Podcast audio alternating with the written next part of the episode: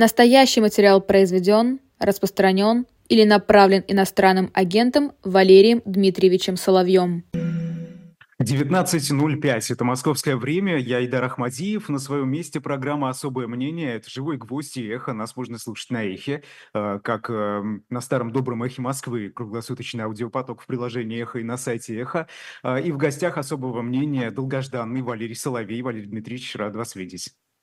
Здравствуйте, Айдар. Здравствуйте, уважаемые зрители и слушатели. Большое спасибо за приглашение.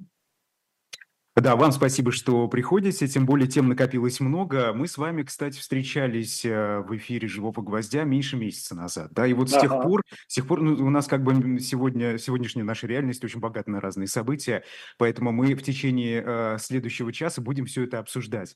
Но вы знаете, я, если вы не против, э, начну с небольшой рекламы, да, и мы продолжим как раз, потому что да, меня хорошо. интересует легенда о Владимире Путине, вот какая она будет, да, или какая она уже, возможно, есть. А, на shop.diletant.media продается книга, это двухтомник, «История правления Филиппа II, короля Испании». И а, вы знаете, это действительно, вот, например, как э, Шарль де Кастер э, в легенде известной, да, об Уллиншпигеле писал, называл Филиппа II пауком с длинными лапами. А, да, который любил издеваться над кошками, в целом был малодушным человеком. На деле же король Испании был ярым защитником интересов своей страны и католической веры, лично участвовал в военных походах, пусть и не в самых удачных. И вот это, на мой взгляд, достаточно важная книга, да, да просто для понимания истории, а, для нахождения, возможно, параллелей с сегодняшней реальностью. А, история правления Филиппа II, короля Испании, shop.diletant.media. Валерий Дмитриевич, вот что мне интересно по этому поводу. Вот Филипп II – это паук с длинными лапами. А как, как вы бы описали Владимира Путина? А, вы знаете, эта аналогия с Филиппом II в данном случае вполне уместна. Он притязал, я думаю, на такую же роль. Вряд ли он руководствовался Филиппом II как ролевой моделью, особенно учитывая, ну, честно говоря, не самый успешный финал того правления. А, кстати, для политика, точнее, для государственного деятеля, потому что Филипп II не был политиком, он был государственным деятелем, всегда важен финал. Финал – это та точка, по которой нас судят. Как бы вы бурно и хорошо не начинали, какая бы у вас ни была кипучая серединка, важнее всего финал. Финал, в общем, трудно назвать впечатляющим и триумфальным. А Путин очень рассчитывал, что его действия против Украины станут началом тектонических, без преувеличения, тектонических изменений в Европе и в мире. Он рассчитывал подорвать единство блока НАТО, он рассчитывал диктовать волю Европе, но все это закончилось тем, что он находится в холодильнике. И это та точка, с которой его будут судить. И более того, когда его режим начнет распадаться, а это будет происходить в этом году, вот видите, Путина нет с октября, с 26 октября, режим будет распадаться в этом году, то все будут валить вину на него.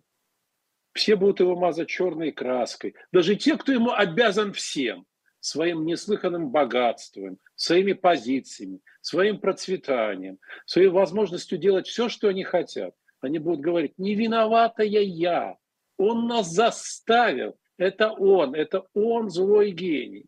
И будет формироваться по образцу Испании черная легенда. Черная легенда о Путине, черная легенда об этом времени, Потом, правда, найдутся люди, которые начнут разгребать грязь, они постараются а, отделить одного Путина от другого, они будут говорить, что вот был там э, хороший Путин, да, условно до 2007 года, а потом а, появился плохой Путин и прочее, прочее, прочее. Но в историю он действительно вошел навсегда, но он вошел с большим и жирным знаком минус. В этом нет никаких сомнений. И это уже на десятилетие, если не на столетие. Другое дело, что когда будут писаться отечественные учебники истории, в них не сейчас и не через год, через год, через два будут другие учебники, очень отличающиеся от учебника Мединского Таркунова, поверьте, совершенно с иначе расставленными акцентами. Так вот, а, в них сначала будут все валить на Путина, а потом постараются его как можно реже упоминать. Как нужно вы, вы прямо описываете, Валерий Дмитриевич, судьбу Иосифа Сталина. Ведь примерно именно, то самое. И вы, именно так. Ну, правда, сравнение в данном случае, я понимаю, почему вы проводите, но здесь, знаете, в пору вспомнить эту историю, рассказанную Симоновым о парикмахере в Центральном доме литераторов. Был культ Но была же личность. А здесь никакой личности на самом деле никогда не было. Это так называемая дутая, надутая лягушка. Надутая через соломинку, соломинкой через зад. Это было надутое, за которым ничего не было. Это абсолютная пустота. Как и же, когда Владимир, начнут... То есть вы, подождите, Валерий Ильич, вы говорите, что Владимир Путин э, не основа его режима? То есть что-то другое, что он ли? Основа, он основа режима. Но дело в том, что это режим тотального обмана, чудовищного по своей эффективности пиара, совершенно чудовищного. И главное, самообмана общества. Общество позволило всему этому происходить. Его это устраивало. И вот это вот очень печальная история, с которой тоже будут разбираться историки будущих поколений. Я не уверен, что у нас появится человек. Хотя, кто знает, может быть, наподобие Ханна Арен, который напишет о моральном релятивизме, о моральной слепоте, о том, как мы позволили созреть злу. Это очень важно. Зло созрело на наших глазах. Это же не зло. Да, зло. Mm-hmm. Это было огромное зло. Мы позволили ему существовать. Своим нежеланием замечать, своим желанием воспользоваться теми благами и преференциями, которые зло даровал. А вообще это моральная катастрофа. Все то, что случилось с нами. Но об этом Вы будут знаете, думать мы, да. следующие поколения. Да. Ну, мы, мы, мы это обязательно обсудим. Думать-то будут да. следующие поколения, обсуждать можем и мы сегодня. Да, но сделаем Конечно. это после небольшой рекламы, поэтому там и Путин будет, там и протесты в Башкортостане, и все, э, все что вот сегодня происходит. Да, даже коммунальную аварию обсудим. Давайте только это сделаем после рекламы. Я напомню, что в особом мнении политолог, доктор исторических наук Валерий Соловей. Валерий Дмитриевич, э, я уже начал говорить да, в начале эфира, что вы у нас были в конце прошлого года, еще даже месяца не прошло. Как там изменились-то дела в политических, правящих кругах в России за эти там две недели с хвостиком? А, ну, пока все движется в более или менее предсказанном направлении. Правда, напряжение растет. Напряжение растет в связи с э, планами национализации активов, потому что всех беспокоит. Ну, сначала, наверное, будут трогать активы тех, кто не при делах, то есть тех, кто не входит в правящую элиту, а потом кто знает, за что возьмутся. Это первое. Второе. Э, хотя есть соглашение о том, кто должен занять э, после двойника место президента, и все это должно случиться до конца 2024 года, есть очень серьезные опасения, связанные с планами Николая Патрушева, который сейчас э, по консенсусу фактически управляет Россией. Он сейчас верховный правитель России. И есть большое недоверие к нему. Большое недоверие к нему, потому что он очень идеологизированный человек. Он, наверное, единственный в российской элите, кто идеологизирован. Единственный. И, кстати, из него бы получился прекрасный лидер коммунистической партии. Что прекрасно. Вот. Потому что он как раз мыслит, ну, не в духе все отнять и поделить, а в духе, что вот именно советского социализма, что государство самый эффективный и надежный собственник. Поэтому его планы очень далеко заходят. И, естественно, это вызывает сильное напряжение. Ну и плюс э, те э, меры э, дисциплинарного порядка, которые готовятся, которые будут реализовываться, отчасти уже стали реализовываться. Вот там карательная психиатрия, которые будут распространяться не только на условных диссидентов, ну и на ЛГБТ, на child free, на женщин фертильного возраста, которые не хотят по каким-то причинам странным, ну странным мы возьмем в кавычки, иметь детей и прочее, прочее, прочее. Да, Айдар. А, да, ну давайте тогда по порядку. Да, во-первых, национализация активов, о которой вы сказали. Для чего это делать? Потому что вот одна из последних новостей, да, это автодилер, собственно, Рольф, а, который национализирует, еще передали во временное управление Росимущества, Генпрокуратура просит а, национализировать. Что это происходит? Зачем это нужно? Это сознательная политика. Значит, э, чтобы э, ее понять, надо немного рассказать о предыстории. Но это не очень долгий будет рассказ. Значит, весной 2022 э, года, когда стало понятно, что Бритскрига в отношении Украины не получилось, и что придется развиваться и жить в длительном конфликте, появилась идея перевести страну и ее, естественно, экономику на военные рельсы. Путин поручил, ныне покойный Путин, тогда Патрушеву, а, подготовить список активов для национализации и вообще план перехода страны на военные рельсы. Все это было подготовлено, но Путин не решился далеко пойти тогда. ну, потому что появились признаки того, что можно обойтись без этого. Но сейчас, поскольку власть фактически в руках Патрушева, он намерен эту идею реализовать. И как раз в сентябре прошлого года, когда стало понятно, что Путину скоро кобзда, и даже был срок уже назван, э, список активов для национализации был расширен и усовершенствован. И, кстати, наверное, вы видели или слышали о том, что Бриф, телеграм-канал, который, в общем, не работает против власти, но это я так мягко формулирую, публиковал сообщение о том, что вот подготовлен список из 30 важных активов. Ну, сначала речь идет, как обычно, о нелояльных. Известно, там Петров, владелец Рольфа, он нелояльный. Он поддерживал известных оппозиционеров, сейчас не будем их называть, да, ну, он их действительно поддерживал по-настоящему. Это, кстати, ни для кого не было секретом. Сначала возьмутся за нелояльных, потом за недостаточно лояльных, а потом за, дойдут и за лояльных. И вот важно очень понимать, что здесь главный мотив – это воля и мировоззрение э, человека, который сейчас управляет Россией. Он уверен, что государство эффективный собственник, и он ненавидит олигархов. Знаете, какой сейчас бальзам мы льем на умы и сердца наших левых зрителей, ну или тех, которые... Он их ненавидит, он их считает жалкими ничтожествами, которые овладели этими активами не по праву, и эти активы они должны вернуть и вернуть с компенсацией. Это очень важно понимать. Сейчас Патрушев контролирует большую часть активов покойного Путина. Это активы его где-то на сумму четверть триллиона долларов. От 200 э, до 250 миллиардов долларов. Так вот, что интересно, он готов вернуть эти активы, передать государству. Ну, при условии, что государство это будет он, естественно. Поэтому все то, что мы с вами сейчас а, обсуждаем, да, это укладывается в его мировоззрение. Но вот здесь самое интересное, в этом самом интересном кроется к основе конфликта. Но это не устраивает других. Вы же прекрасно понимаете. Другие это кто? Это другие, можно было сказать, ад это всегда другие. Другие это те, кто составляет правящую коалицию. Еще раз, Патрушев единственный из них идеологизированный человек. Даже вы, вы сын, говорили, что в одной из коалиций да. входите вы, вы лично. А, нет, я не вхожу ни в одну из коалиций. Я говорил, что э, я пользуюсь поддержкой и покровительством одной из групп, входящих в элитную коалицию. Вот так было бы правильно. Ну, даже не так правильно, это вот соответствует действительности. Я не настолько субъектен, у меня нет таких активов, силовых или финансовых, чтобы быть полноправным участником такой коалиции. Вы понимаете. А, да, есть люди, которым это категорически не нравится, которые настроены иначе, и в этом заложены не просто зерна, это уже растения, из зерен уже проклюнулись растения, они поднимаются, растения конфликта. Айдар? Угу. Хорошо, да, Валерий Ильич, а тогда вот просто возникает вопрос, да, если Патрушев уже достаточно длительное время, несколько месяцев, а, по вашим словам, да. руководит Россией, а, то и имея при этом силовой ресурс, почему он не объявит об этом публично? Почему до сих пор у нас Владимир Путин, который, а, по вашей версии, скажите, умер? Айдар, а как это должно офицер? выглядеть?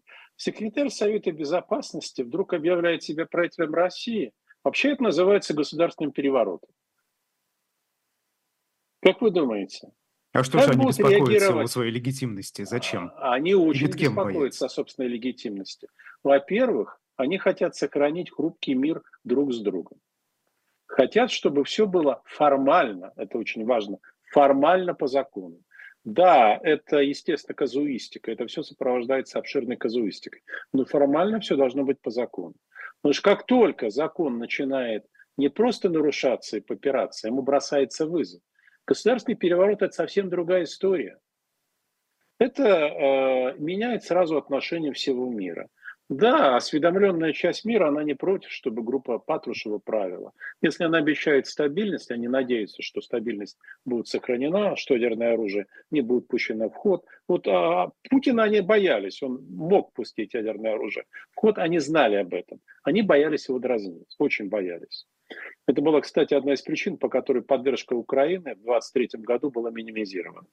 Так она же и сейчас находится не на высоком а уровне. А сейчас уже по-другому, совершенно верно. Нет, изменилось то, что сейчас уже они устали. Это же так просто. Сначала вы боитесь, потом вы помогаете, несмотря на свой страх, вы преодолеваете. Ну, вдруг вы понимаете, вы помогали, помогали, и чего добилась Украина? Чего она добилась? Ничего. И вы тогда думаете, слушайте, а зачем нам тратить собственный ресурс? Зачем нам в это дело вкладываться? Ну, если уж дело идет к миру, пусть плохому миру, но разве плохой мир не лучше хорошей ссоры? Давайте мы всегда будем говорить, что мы будем помогать Украине, что мы заключим с ней соглашение вот по образцу того, которое сейчас Британия заключила. Но ведь дело не в словах. Дело в том, что происходит. Объемы помощи, Достаточны ли они для того, чтобы Украина добилась победы? Нет, они недостаточны, и они не вырастут никогда. Они никогда не будут достаточными для того, чтобы Украина добилась стратегического успеха. Если она не может добиться успеха, это первое. И второе, Россия намерена открыть новые фронты, то, может быть, тогда об этом, об этом договориться. Может Валерий Дмитриевич, договориться, да. Вы сказали про олигархов. Давайте мы с ними сначала разберемся. А что ж они? Вот там, помните, были новости, что Абрамович участвует в переговорах э, по Украине? Совершенно верно, участвует да, в что, переговорах. Абрамович связан с группировкой Чемизов. Но Патрушев крайне недолюбливает этих людей. Я имею в виду типа Абрамовича, не только его персонально – но типа Абрамович крайне недолюбливают. Они пытаются что-то выторговать. Они пытаются выступать посредниками между Кремлем и Западом. Консультации ведутся по нескольким направлениям. Да, пока они ни к чему особо не привели, потому что Украина не хочет идти на те условия, которые предъявляет Российская Федерация. Ну, раз она не хочет идти, то в Кремле появляется мысль, ну, давайте тогда мы ее простимулируем. И Украину простимулируем, а главное простимулируем Запад. Надо изменить стратегический контекст. Как его изменить? Значит, повлиять на страны НАТО с тем, чтобы у них появились новые проблемы. Им стало наплевать на Украину. Вот новый фронт, который возник на Ближнем Востоке в октябре, да, отвлек внимание от Украины. Отвлек. Это работает. Значит, давайте мы подумаем о том, где могут открыться новые фронты чтобы они отвлекли еще больше внимания от Украины и показали, что все эти страны уязвимы, что они называются э, прикасаемы, что называется прикасаемы, вот обыгрывая название знаменитого фильма. Вот так это и будет происходить, по всей видимости. Какая да, группировка сегодня, да, в российской политической элите побеждает? То есть э, Патрушев, Чемизов или кто-то, может быть, другой? А, потому что, том, что касается, я понимаю, да, международных учитывая, как есть напряжение будет э, расти, да, да это же может привести к столкновению. Да, внешней политики, внешней политики, это, конечно, группировка Патрушева. Обратите внимание, МИДа вообще не существует в России больше. Его просто нет. Вы давно Лаврова слышали и видели? Да, как же, Мария Захарова у нас вон... Э, а, кстати. Мария Захарова, она что, в состоянии заменить министра иностранных дел? Просто дело в том, что Лавров не нравится Патрушеву. Это я очень мягко формулирую. Так подождите, Валерий Ильич, а ведь э, Лавров вот сейчас э, встречается с министром иностранных дел Северной Кореи, которая прибыла в Москву. Да, да, замечательно. И это, конечно, какое-то издевательство, правда визит Путина в Северную Корею. Ну вот, э, партнер, стратегический партнер, ось Москва, Пхеньян, Тегеран. Ну да, Москва, Тегеран, Пхеньян. Ну, наверное, и Пекин нужно. Нет, Пекин, я думаю, от этой чести откажется, от чести быть включенным в подобную ось. Вы же понимаете, что это издевательство. Над престижем России, над здравым смыслом, вообще над всем, над всей системой международных отношений. Ну, э, раз уж э, сгорел сарай, то гори и хата. Да? Вот этой группировке, которая сейчас происходит, ей надо выйти победителем. Она готова пойти очень далеко, чрезвычайно далеко. В том числе, чтобы запугать Запад. В том, чтобы оказать на него давление. Потому что, исходя из двухлетнего, почти уже двухлетнего опыта конфронтации с Украиной, они полагают, что Запад слаб. Он продемонстрировал слабость, на него можно оказать давление сейчас. Айдар? Ну вот э, немецкий таблоид Бильд э, позавчера написал о вероятном нападении России на восточный фланг НАТО, при этом в Альянсе тут поспешили ответить, что это всего лишь учение, да, и один из возможных таких э, сценариев. Ну то есть раньше, раньше если условия, да, обстоятельства учений создавались, э, ну придумывались условно, то сейчас это уже реальная география, реальность, реальность генерирует, да, конечно. Реальность. Что это такое? Верно. Действительно такой план существует? Э, Известно существует план, но, да, но я об этом уже на, на протяжении последнего месяца, могу вам сказать точно, с 26 декабря, когда у меня была последняя онлайн-встреча, я об этом рассказываю. Да, есть такая идея. Но это не идея военной атаки НАТО, нет. Это идея осуществления гибридной операции, это очень важно понимать. Гибридная операция в отношении стран Балтии. А, пока первая и главная мишень выступает Латвия. Считает, что с нее надо начать. Гибридная операция предполагает а, использование вооруженных сил, но не, не допускает военной, собственно, стрельбы. И вооруженные силы – это важный ингредиент, но не единственный и, возможно, даже не ключевой. А гибридная операция – это гибридные атаки. Ну, все начнется с резкого ухудшения, допустим, криминальной ситуации, резкого ухудшения криминальной ситуации. Это можно очень просто обеспечить, я могу сказать, в любой европейской стране. Внутри очень Латвии просто. Особенно в больших. Ну, давайте, я не знаю, как в Латвии с этим обстоит. Латвия, может быть, не очень подходящий пример. Потом начинаются кибератаки. Кибератаки, в результате которых ляжет национальная банковская система полностью. А, лягут все сайты и внутренние сети государственных и муниципальных учреждений. После этого начинаются перебои э, на дорогах. Логистика останавливается. Она будет остановлена.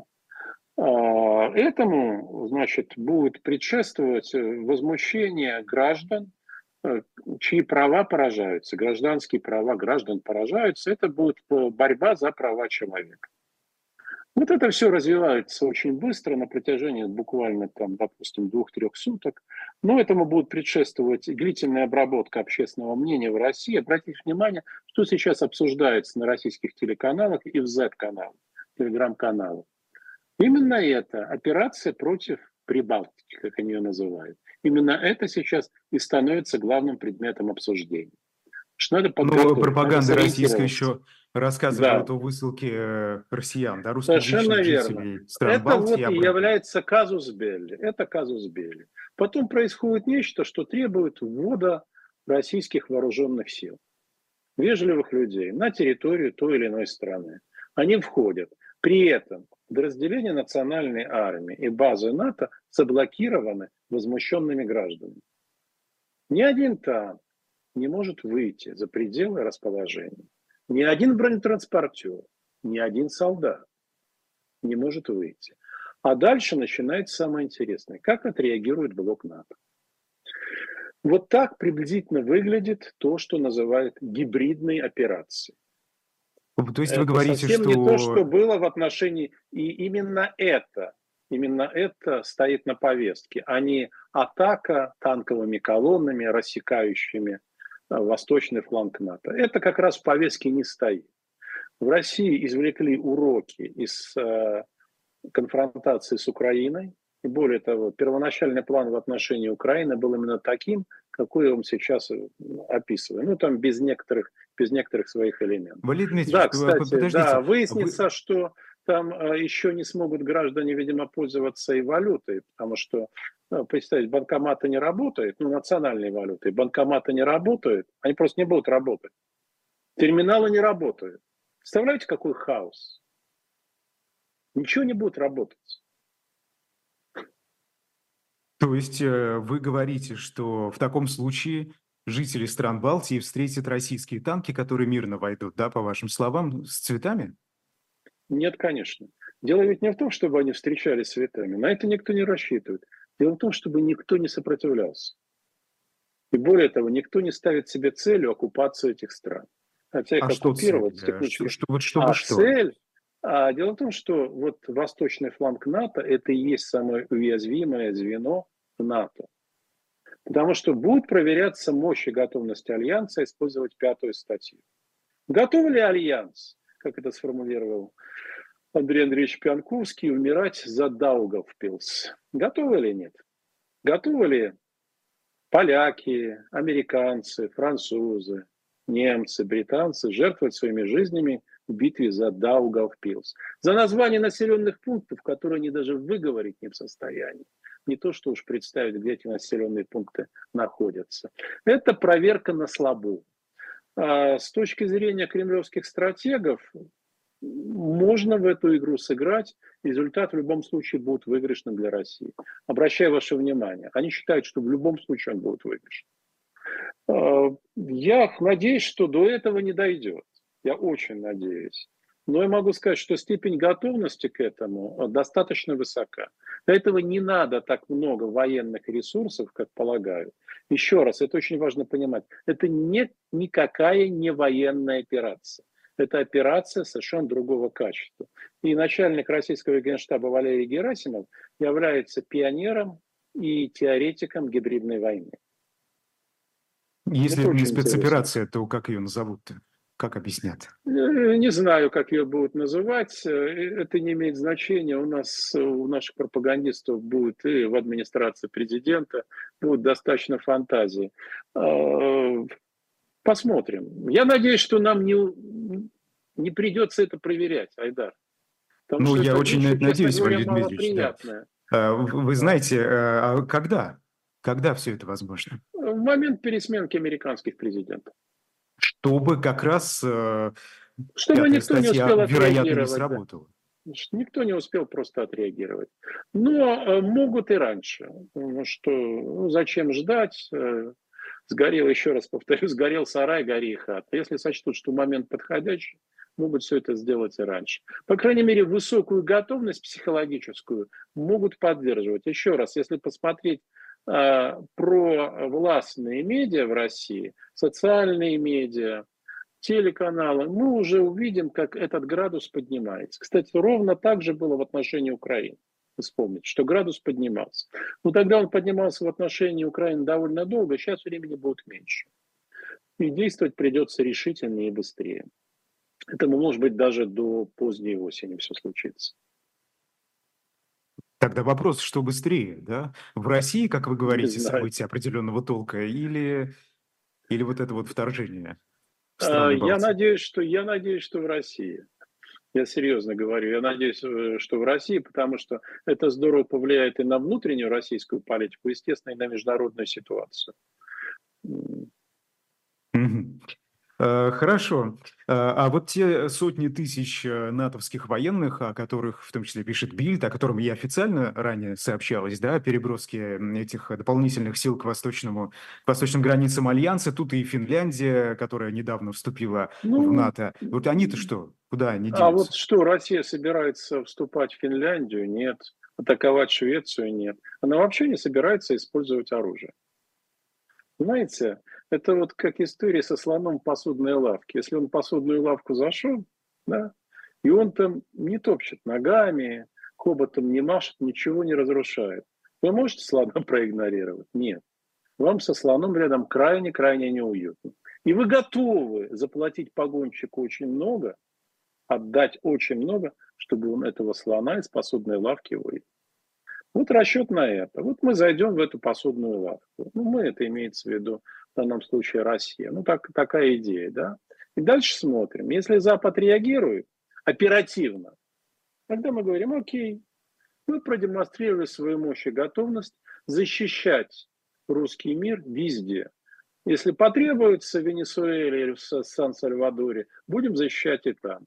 Ну, а Балтия вообще с нами соседствует мы уходим. Но скажите, как после этого изменится вообще европейская повестка? Будет ли кому после этого дело до Украины? Нет. Никакого дела до Украины не будет. Если можно пожертвовать Украиной, чтобы сохранить незыблемость собственных границ, мир и суверенитет, то, и, конечно же, Украиной пожертвует. То есть цель операции не в том, чтобы контролировать страны Балтии. Они никому не нужны. Это очень важно понимать. А в том, чтобы кардинально изменить европейский стратегический контекст. И в этом смысле это действительно очень дерзкая и далеко идущая операция. Но ведь э, это правда очень дерзкая, но в то же время и рискованная операция для самой России. Вот вы, мне непонятно, когда вы говорите, что любой исход будет выгоден для Москвы. Как это? А если все-таки пятая статья считают, будет э, задействована? Да, а вы правильно задаете вопрос, а, Айдар. Дело в том, что так считают в Кремле. Мне это кажется лично очень опасной авантюрой. Ну, даже если я считаю, что она обречена, да, я бы не хотел, чтобы это случилось. В силу совершенно понятных там, причин, в том числе и даже в первую очередь гуманитарных. А, понимаете, даже готовность НАТО использовать пятую статью не означает, что будет открыт огонь по российским войскам. Наверное, предпочтут, чтобы они мирно покинули эту территорию. Ну, наверное, откликнуться на некоторые озабоченности России. По крайней мере, так считает российское военно-политическое руководство. Мы находимся в ситуации, понимаете, пока не попробуешь, не узнаешь. Но именно так начиналась операция в Крыму весной 2014 года. Было дано указание, что если там будет стрельба и прольется кровь, покинуть Крымский полуостров. Как поступил Запад? Он дал Украине свой бесценный совет. Ни в коем случае не сопротивляйтесь. Не надо. Не провоцируйте русских. Мы вас защищать не будем. Вам на помощь не придем. Ну, разве, э, разве это не связано с тем, что тогда страны Запада не знали реальную мощь и не видели да, ее на практике э, российской военной машины? А сегодня-то уже опыт накоплен, опыт И что, вы думаете, что кто-то готов умирать за Даугавпилс, за Вильнюс, за Ригу? Ну, вот серьезно. Нет, ну понятно, вот но за Вильнюсом, ну, за Вильнюсом и за Ригой пойдет нет, дальше и Варшава, а потом Берлин, разве нет? Нет. Это, знаете, как э, в уголовном мире. Умри и сегодня, и завтра. Если можно таким образом защитить свои границы, да, пожертвовав малым, чтобы сохранить основное. А что у нас основное? Что у нас самое драгоценное? Это мы сами, да. То, конечно же, они легко пойдут на эту жертву. Понимаете, это не Черчилль. Я же напомню, что до Черчилля кто был премьер-министром? Чемберлен. Да? Был Даладье, да? это не Деголь, был Даладье, это не Рузвельт. Вот. Байден это, это совершенно точно не Рузвельт. Ну, насчет Трампа не знаю. На самом деле никто не знает. Да и ситуация не та. Понимаете, готовность умирать в середине прошлого века в целом мире была гораздо выше, чем сейчас. Ради чего? Это очень серьезный вопрос. Украинцы продемонстрируют, что они знают ради чего. А насчет остальных вопрос остается открытым. Ради европейской Никто не хочет проверять. Очевидно. Вы же понимаете, что это абстракция. Ну как это абстракция? Это Подождите, чистой воды абстракция. Потом пойдут что, страны Балтии, а дальше... Чего, чего вдруг европейская безопасность должна защищаться в странах Балтии? Если Россия, Крым скажет, да нет, вы нам не нужны. Нам, собственно, и Балтия не нужна. Мы должны просто учесть наши интересы. Мы и Балтию покинем охотно. Но вы должны учесть наши интересы. И список интересов прилагается. Ну и если так подумать, то действительно никто переходить даже границу с Польшей не захочет. А зачем? Это уже рискованно.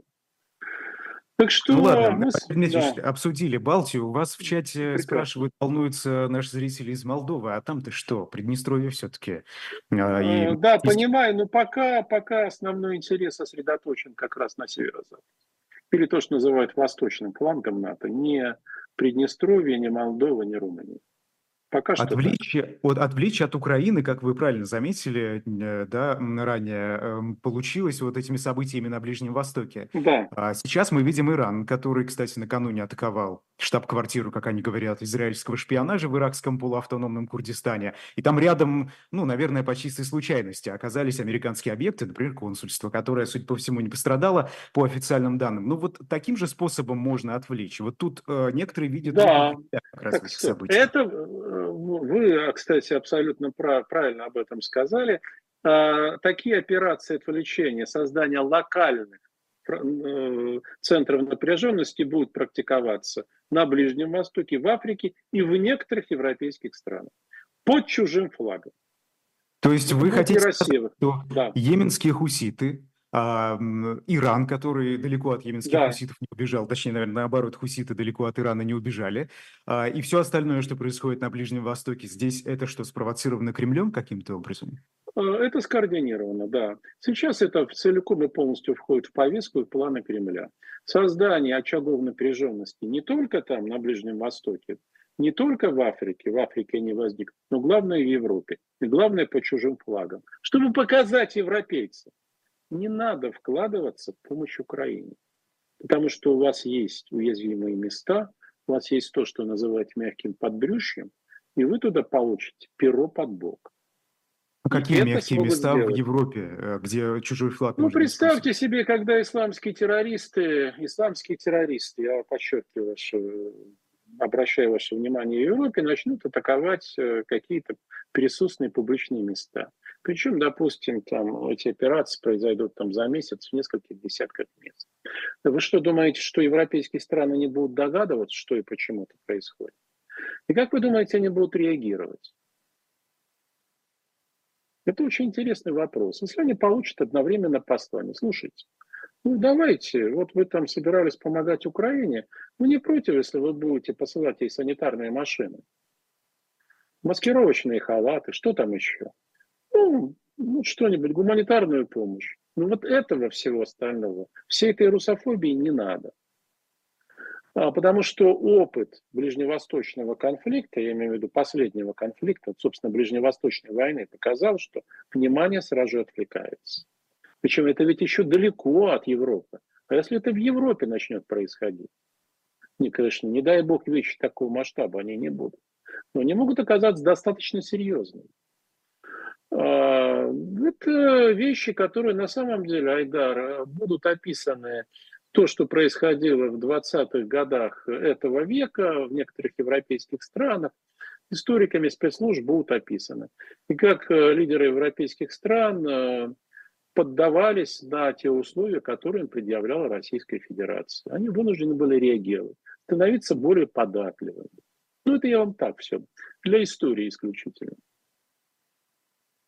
Хорошо. А, у нас есть еще Северная Корея и Южная, собственно, Корея, да, и вот, как я уже сказал, представители КНДР а, сейчас находятся в Москве. А, скажите, а там-то что? Напряженность растет, какие-то баллистические ракеты то и дело летают. Правда, падают они в Японском море, не достигают там э, до э, территории даже исключительно экономической зоны соседних стран. А вот это что? Там чего ждать? Это тоже? Ну, я думаю, нет. Я не думаю, что дело зайдет так далеко, тем более, что Северная Корея все-таки находится под преобладающим влиянием Китая, а не Российской Федерации, хотя Российская Федерация кое-что обещала и существенно Северной Корее взамен за поставку баллистических ракет. Что? Она получает от Кореи баллистические ракеты, но это не только продовольственные некоторые виды стратегического сырья, но, как я понял, некоторые технологии. Кстати, Иран тоже сам получил аналогичные обещания. Помощь в создании некоторых чувствительных и крайне нужных, ну, как э, считают иранские лидеры – духовные лидеры нужных Ирану технологий. Ну а в целом-то, как вы видите, создается некая глобальная дуга напряженности. И это на самом деле одна из стратегий, может быть даже главная стратегия Кремля ну, на протяжении как раз 20 лет, ну по крайней мере с конца первого десятилетия этого века. Хаотизация, создание хаоса – считается, ими считается, на мой взгляд, это заблуждение, но ими считают, что хаос целом выгоден России. И что, ну, стратегически выгоден. И что если повышать уровень э, хаоса, то внимание Запада переключается, внимание рассеивается, Запад становится более податливым. И, причем очень важно, все это делать чужими руками, под другим флагом. Понимаете, да? Это считается такой доблестью. Вот, значит, внимание отключается, и это, это, все используется для изменения стратегического контекста. И, наконец, вот заключительный акт – это то, что мы с вами обсуждали несколькими минутами ранее. Это гибридная, большая гибридная операция по отношению к Балтии. Собственно говоря, операция была полностью подготовлена к концу 2019 года, была намечена на март, на март-апрель, на март, в общем, 2020. Пандемия не дала ей возможности реализоваться. Но планы никуда не делись. Люди, которые разрабатывали эту операцию, все целы, живы, достали планы, стряхнули с них пыль, внесли коррективы. Прекрасная вещь, думают они. Сможет сработать. Мне все-таки, э, я, конечно, не хочу в это углубляться, потому что мы сейчас с вами очень много времени потратим, но мне непонятно, непонятно э, собственно, почему это выгодно России. Если вы говорите, что Владимир Путин уже умер, да, и в, в руководстве это страны находятся другие люди. России, России это нисколько не выгодно. Это выгодно довольно узкой группировке, которая сейчас Россией управляет. Ну вот Она что, готова Валерий прекратить, я объясню. Она готова прекратить военные действия э, с Украиной, против Украины. Она готова выйти на мирный договор с Украиной на своих условиях. Украина на эти условия не согласна. Запад менжуется. Давайте подстегнем Запад с тем, чтобы он вынудил Украину выйти на эти условия. Давайте изменим стратегический контекст, думают эти люди. Мы выйдем победителями. Внимание Запада будет в худшем для нас случае все равно рассеяно и отвлечено. Сейчас благоприятная ситуация. Запад показал свою слабину, в Соединенных Штатах будет пересменка, есть окно уязвимости. Давайте в него влезем, давайте ударим. Давайте поднимем ставки. Давайте хаотизируем мир. Мы будем в выигрыше. Это характерное заблуждение авторитарных государств. Понимаете, в них решения принимаются быстро. В демократических политиках решения принимаются гораздо медленнее. Согласование, медиа, критика, парламент, объяснения. Поэтому авторитарные государства в каких-то ситуациях, особенно военных, оказываются эффективнее. Никакой Хорошо, э, кто способен, Валерий да. Дмитриевич, кто способен остановить э, Патрушева и других людей, вот таких вот воинствующих, которые хотят легко всего Легко способен остановить Соединенные Штаты. Очень легко способен остановить. Каким образом? Пойти ну, да, пойдя самым на непосредственным пойти, нет, пойдя на конфронтацию. Как только они пойдут на конфронтацию, заявят, что они готовы идти на эскалацию, что они начнут сейчас рассказывать все то, что они знают, они знают они очень много, что они накажут давление на членов семей, на интересы российских элитных группировок, все это закончится. Но они боятся. Почему до это сих пор этого интересно. не было сделано? Почему до сих да. пор у них потому что они боятся. споры в Конгрессе? Потому что они, потому что они боятся, и потому что это демократическая полития. Ну, хорошо. А, давайте вернемся в Россию. Все-таки, да, поговорим о том, что да. там внутри происходит. Наверняка это баранам, тоже как-то... Да. да, ну, я бы не сказал к баранам все-таки. Ну, это, это вы сказали. Хорошо, Валерий. к нашим вы... волкам, хорошо. К волкам и баранам. Волкам. Вот ну, это тоже сомнительно. Волкам. Да, а, Россия это замерзает, Валерий Дмитриевич. Э, вот, например, да, из последнего, что я сегодня в новостных лентах э, вытянул, от 10 до 16 человек получили ожоги в результате прорыва трубы с кипятком в центре Нижнего Новгорода. Но это не единственный город, э, крупный даже, да, не в России, да. Где, который страдает от этих коммунальных коллапсов каких-то. Откуда они начались? Что это, попустительство или нечто иное?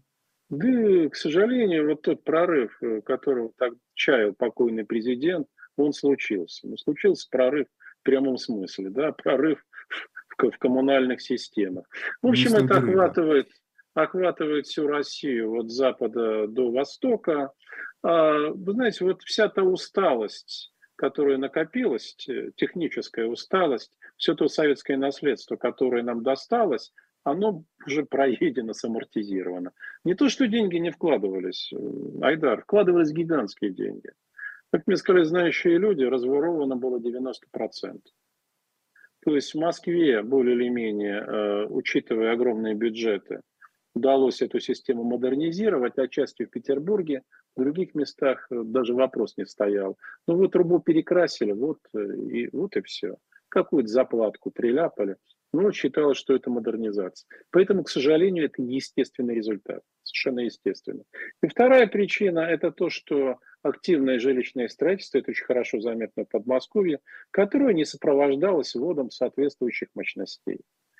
Поэтому это тоже неизбежно. Следствие э, жадности. Жадность и глупость. Понимаете, не надо, как говорят, это, это диверсия, это не, не могло произойти вот так, случайно, по всей России.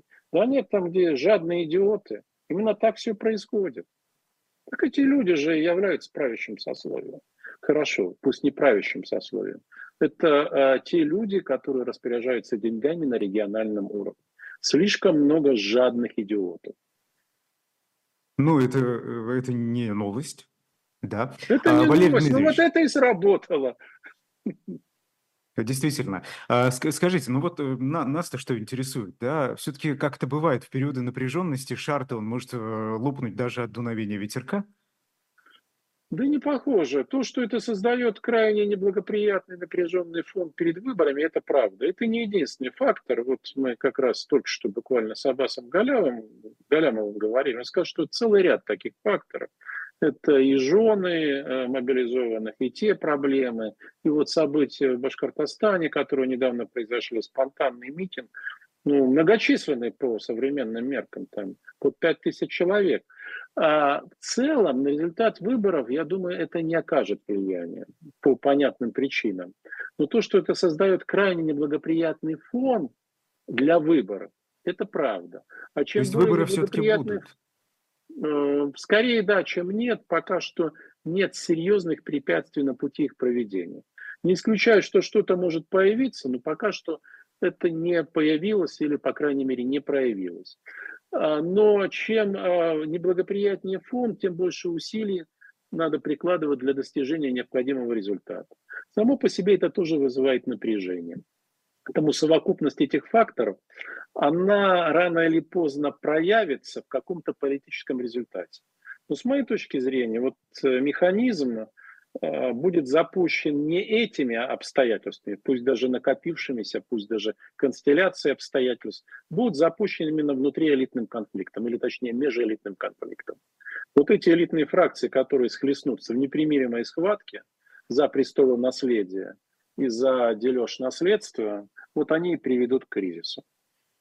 Валерий Дмитриевич, вы схватку эту самую, да, прогнозировали и в конце прошлого года, я помню, в э, да. прошлых эфирах, и в начале этого, а, вот мы да. с вами в конце декабря встречались, вы говорили, ну, к концу января, в начале февраля примерно это может произойти. Теперь вы говорите до конца этого года. Что это значит? Вот, э, это значит ли это, что вы наблюдаете какое-то скрепление нет. вот этих слоев, там, склеивание, да, Нет, не склеивание. У них просто появился небольшой резерв, да, немного пространства для маневра. А, я имею в виду, что до конца этого года все уже будет разрешено. А кризис начнется, ну, если не до выборов, то сразу после. И мы увидим очень интересные и бурные проявления этого кризиса.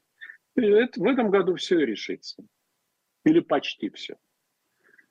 Ну вот что касается коммунального коллапса, пропагандистский тезис о замерзающей Европе уже как бы исчерпал себя, получается. Теперь-то э, как теперь? Вот будешь, будешь серьезно говорить людям, ну, что Европа замерзает? Это же можно использовать, как это делала советская пропаганда. Да, у нас там проблема, но посмотрите, что происходит в это время в Европе. Мне, конечно, найдут другую тему, не замерзающую Европу, а какие-нибудь там гей-вечеринки, какие-нибудь проявления того, что считают западной бездуховностью, отсутствием ценностей и симптомами разложения Запада.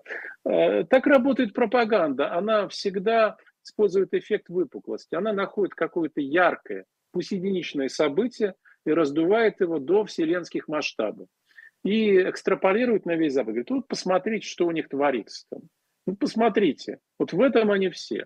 И когда пропаганда это со всех каналов подает на аудиторию, Аудитория, ну да, ну да, конечно, плохо без отопления, но не дай бог так, как у них жить. Не дай бог. И, как ни странно, эти аргументы работают. Правда, они работают все-таки для аудитории старше 45, даже старше 50 лет. Это основная аудитория сейчас телевизионных каналов. А вот молодая средняя аудитория, молодая уж совершенно точно, средние значительной частью, они все-таки нацелены на другие источники информации. И борьба между этими источниками, э, конечно же, идет. Ну, тогда хорошо. Если вы говорите, что, собственно, вот э, эффективно эта пропаганда работает, да, и мы видим, не будем скрывать, это действительно так, а, ну, протест да. в Башкортостане, он выбивается. При этом, я просто напомню, я сам из Башкортостана, да, и вот да, эти люди... Помню, да. Э, эти да. люди, это же, это же не уфимцы, это не жители каких-нибудь других, там, Стерлитамака, например, да, и других крупных городов. Это, это жители деревень. Я Они понимаю, выходят это... на протесты в огромном количестве. Да, По-моему, вот, вы знаете, раз... просто как, когда, когда э, эксперты анализируют российское общество и его комфортность, э, говорят часто, вот, собственно, что как раз сельские жители, они подвержены этой самой пропаганде, да, от них точно ничего такого ждать не стоит. Нет, оказывается. А, очень хорошо, что об этом сказали. Это как раз яркое доказательство, в общем, такой социологической аксиомы. Массовая динамика непредсказуема. Никто не знает, где и почему она начнется. Помните, как в Хабаровске? Защиту Фургала. А, никто не ожидал такой долговременной динамики. Ну да, протесты, там какие-то волнения, выступления нельзя было исключать. Но такого масштаба и такие длительные по времени, это было, конечно, удивительно для России. Поэтому, возможно, вот локальные бунты, локальные протесты, они будут учащаться. Создадут ли они э, некое общенациональное движение, я не уверен. Но они наряду вот с теми факторами, которые мы с вами обсуждаем, могут создать общенациональный фон. И элита, в том числе, будет реагировать на этот фон. Она смотрит и говорит, ну послушайте, ну уже ничего не получается уже. Вот это вот э, пресловутая легитимность не работает, доверия общества нет, все становится хуже и хуже, да. Ну, да, на войне стратегическая сейчас стабильность вроде бы, но ничего мы добиться там по большому счету не можем. Мира заключить не можем. То есть это будет влиять на настроение тех людей, которые принимают решения. Они чутки к массовым настроениям. Они хотели бы их игнорировать, но они не могут. Они презирают нас. Хочу, чтобы в этом не было никаких сомнений. Глубоко и последовательно. Но они боятся этих чумазых. Ну, как говорили в конце, ну, там, слогом Чехова. Вот, вот этих чумазых они опасаются. Мало ли что эти чумазы учудят. Поэтому это все будет создавать очень неблагоприятный фон. Может создать, давайте так. Мы не знаем, какие факторы еще проявятся. Просто не знаем. Ну вот по Они поводу сцепятся фактов, которые могут нет? проявиться. А, ведь да. а, вот только Воронеж, да, буквально вот а, этой ночью а, подвергся атаке.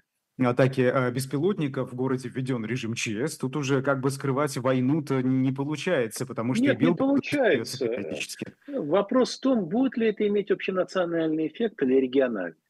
Пока что Спасибо. все то, что происходило в Белгороде, на мой взгляд, кроме выражений довольно формальных и сухих солидарности с Белгородом, это никак на массовое настроение не сказалось. Возможно, это скажется позже. Возможно, это должно сцепиться с какими-то другими обстоятельствами. Но если просто брать это изолированно, я не увидел никакой реакции. Мне искренне жалко белгородцев, э, искренне. Искренне жалко воронежцев, да. Сейчас даже не хочется этот печальный мем, он сейчас выглядит печальным, да, там, о бомбежках Воронина. Ну, не дай бог его не к месту вспоминать. Но понимаете, тут в чем дело? Это самое важное, наверное, в этой истории. Еще летом прошлого года, в начале лета, российское руководство получило аналитические записки о том, что это произойдет. Оно знало об этом. И для российского руководства это неизбежные и сопутствующие потери. Оно к этому готово. Для него в этом нет никакой неожиданности. И оно считает, это очень важно, что подобные потери приемлемы и допустимы ради достижения главной стратегической цели. И то, что происходит в Крыму, это тоже, тоже приемлемые допустимые потери. Ну, будем наблюдать, как говорит наш э, общий э, знакомый. Э, Валерий Дмитриевич, э, э, это очень коротко, мы уже просто за пределы с вами вышли. Э, что вот э, Украина-то стала так активно обстреливать российскую территорию? Некоторые предположили, что союзники Киева разрешили это делать. Я не знаю, разрешили они или Украина не спрашивала разрешения. Знаете, в некоторых случаях никто разрешения не спрашивает. Ну, знаете как, вот если вы разрешения не спрашиваете, то вы начинаете делать. Никто вас не одергивает, это первое. Второе, что касается причин, знаете, ну это месть. Вот не надо считать людей рациональными, не надо думать, что политики принимают рациональные решения. В той ситуации, в которой находится украинское общество, оно находится в очень тяжелой ситуации, мы знаем. Желание отомстить является совершенно естественным. Совершенно естественно. Когда говорят, что ой, мы не тратим там боеприпасы на военные цели, извините, это чепуха. Это абсолютная чепуха. Потому что желание отомстить – это и есть стратегическая цель. И люди, которые воюют, во многом могут рассказать о том, как именно на желание отомстить строится мотивация, военная мотивация. Айдар? Да, да. Эм, да, спасибо большое, Валерий Дмитриевич. Валерий Соловей был сегодня в гостем, гостем в программе «Особое мнение». Я просто напомню в конце интернет-магазин shop.diletant.media, где продаются не только книги, но и, например, мерч «Живого гвоздя». Покупайте, таким образом помогаете э, нашей э, работе. Будете видеть Валерия Соловья в эфире, да, приходите. Вот нас сейчас 36 тысяч человек смотрит. Валерий Дмитриевич, вы всегда удивительно огромную аудиторию набираете. Огромную. Спасибо. Спасибо аудитории. Спасибо вам, Айдар. Вы прекрасный собеседник. И спасибо нашим зрителям и слушателям. Взаимно. До свидания. До свидания.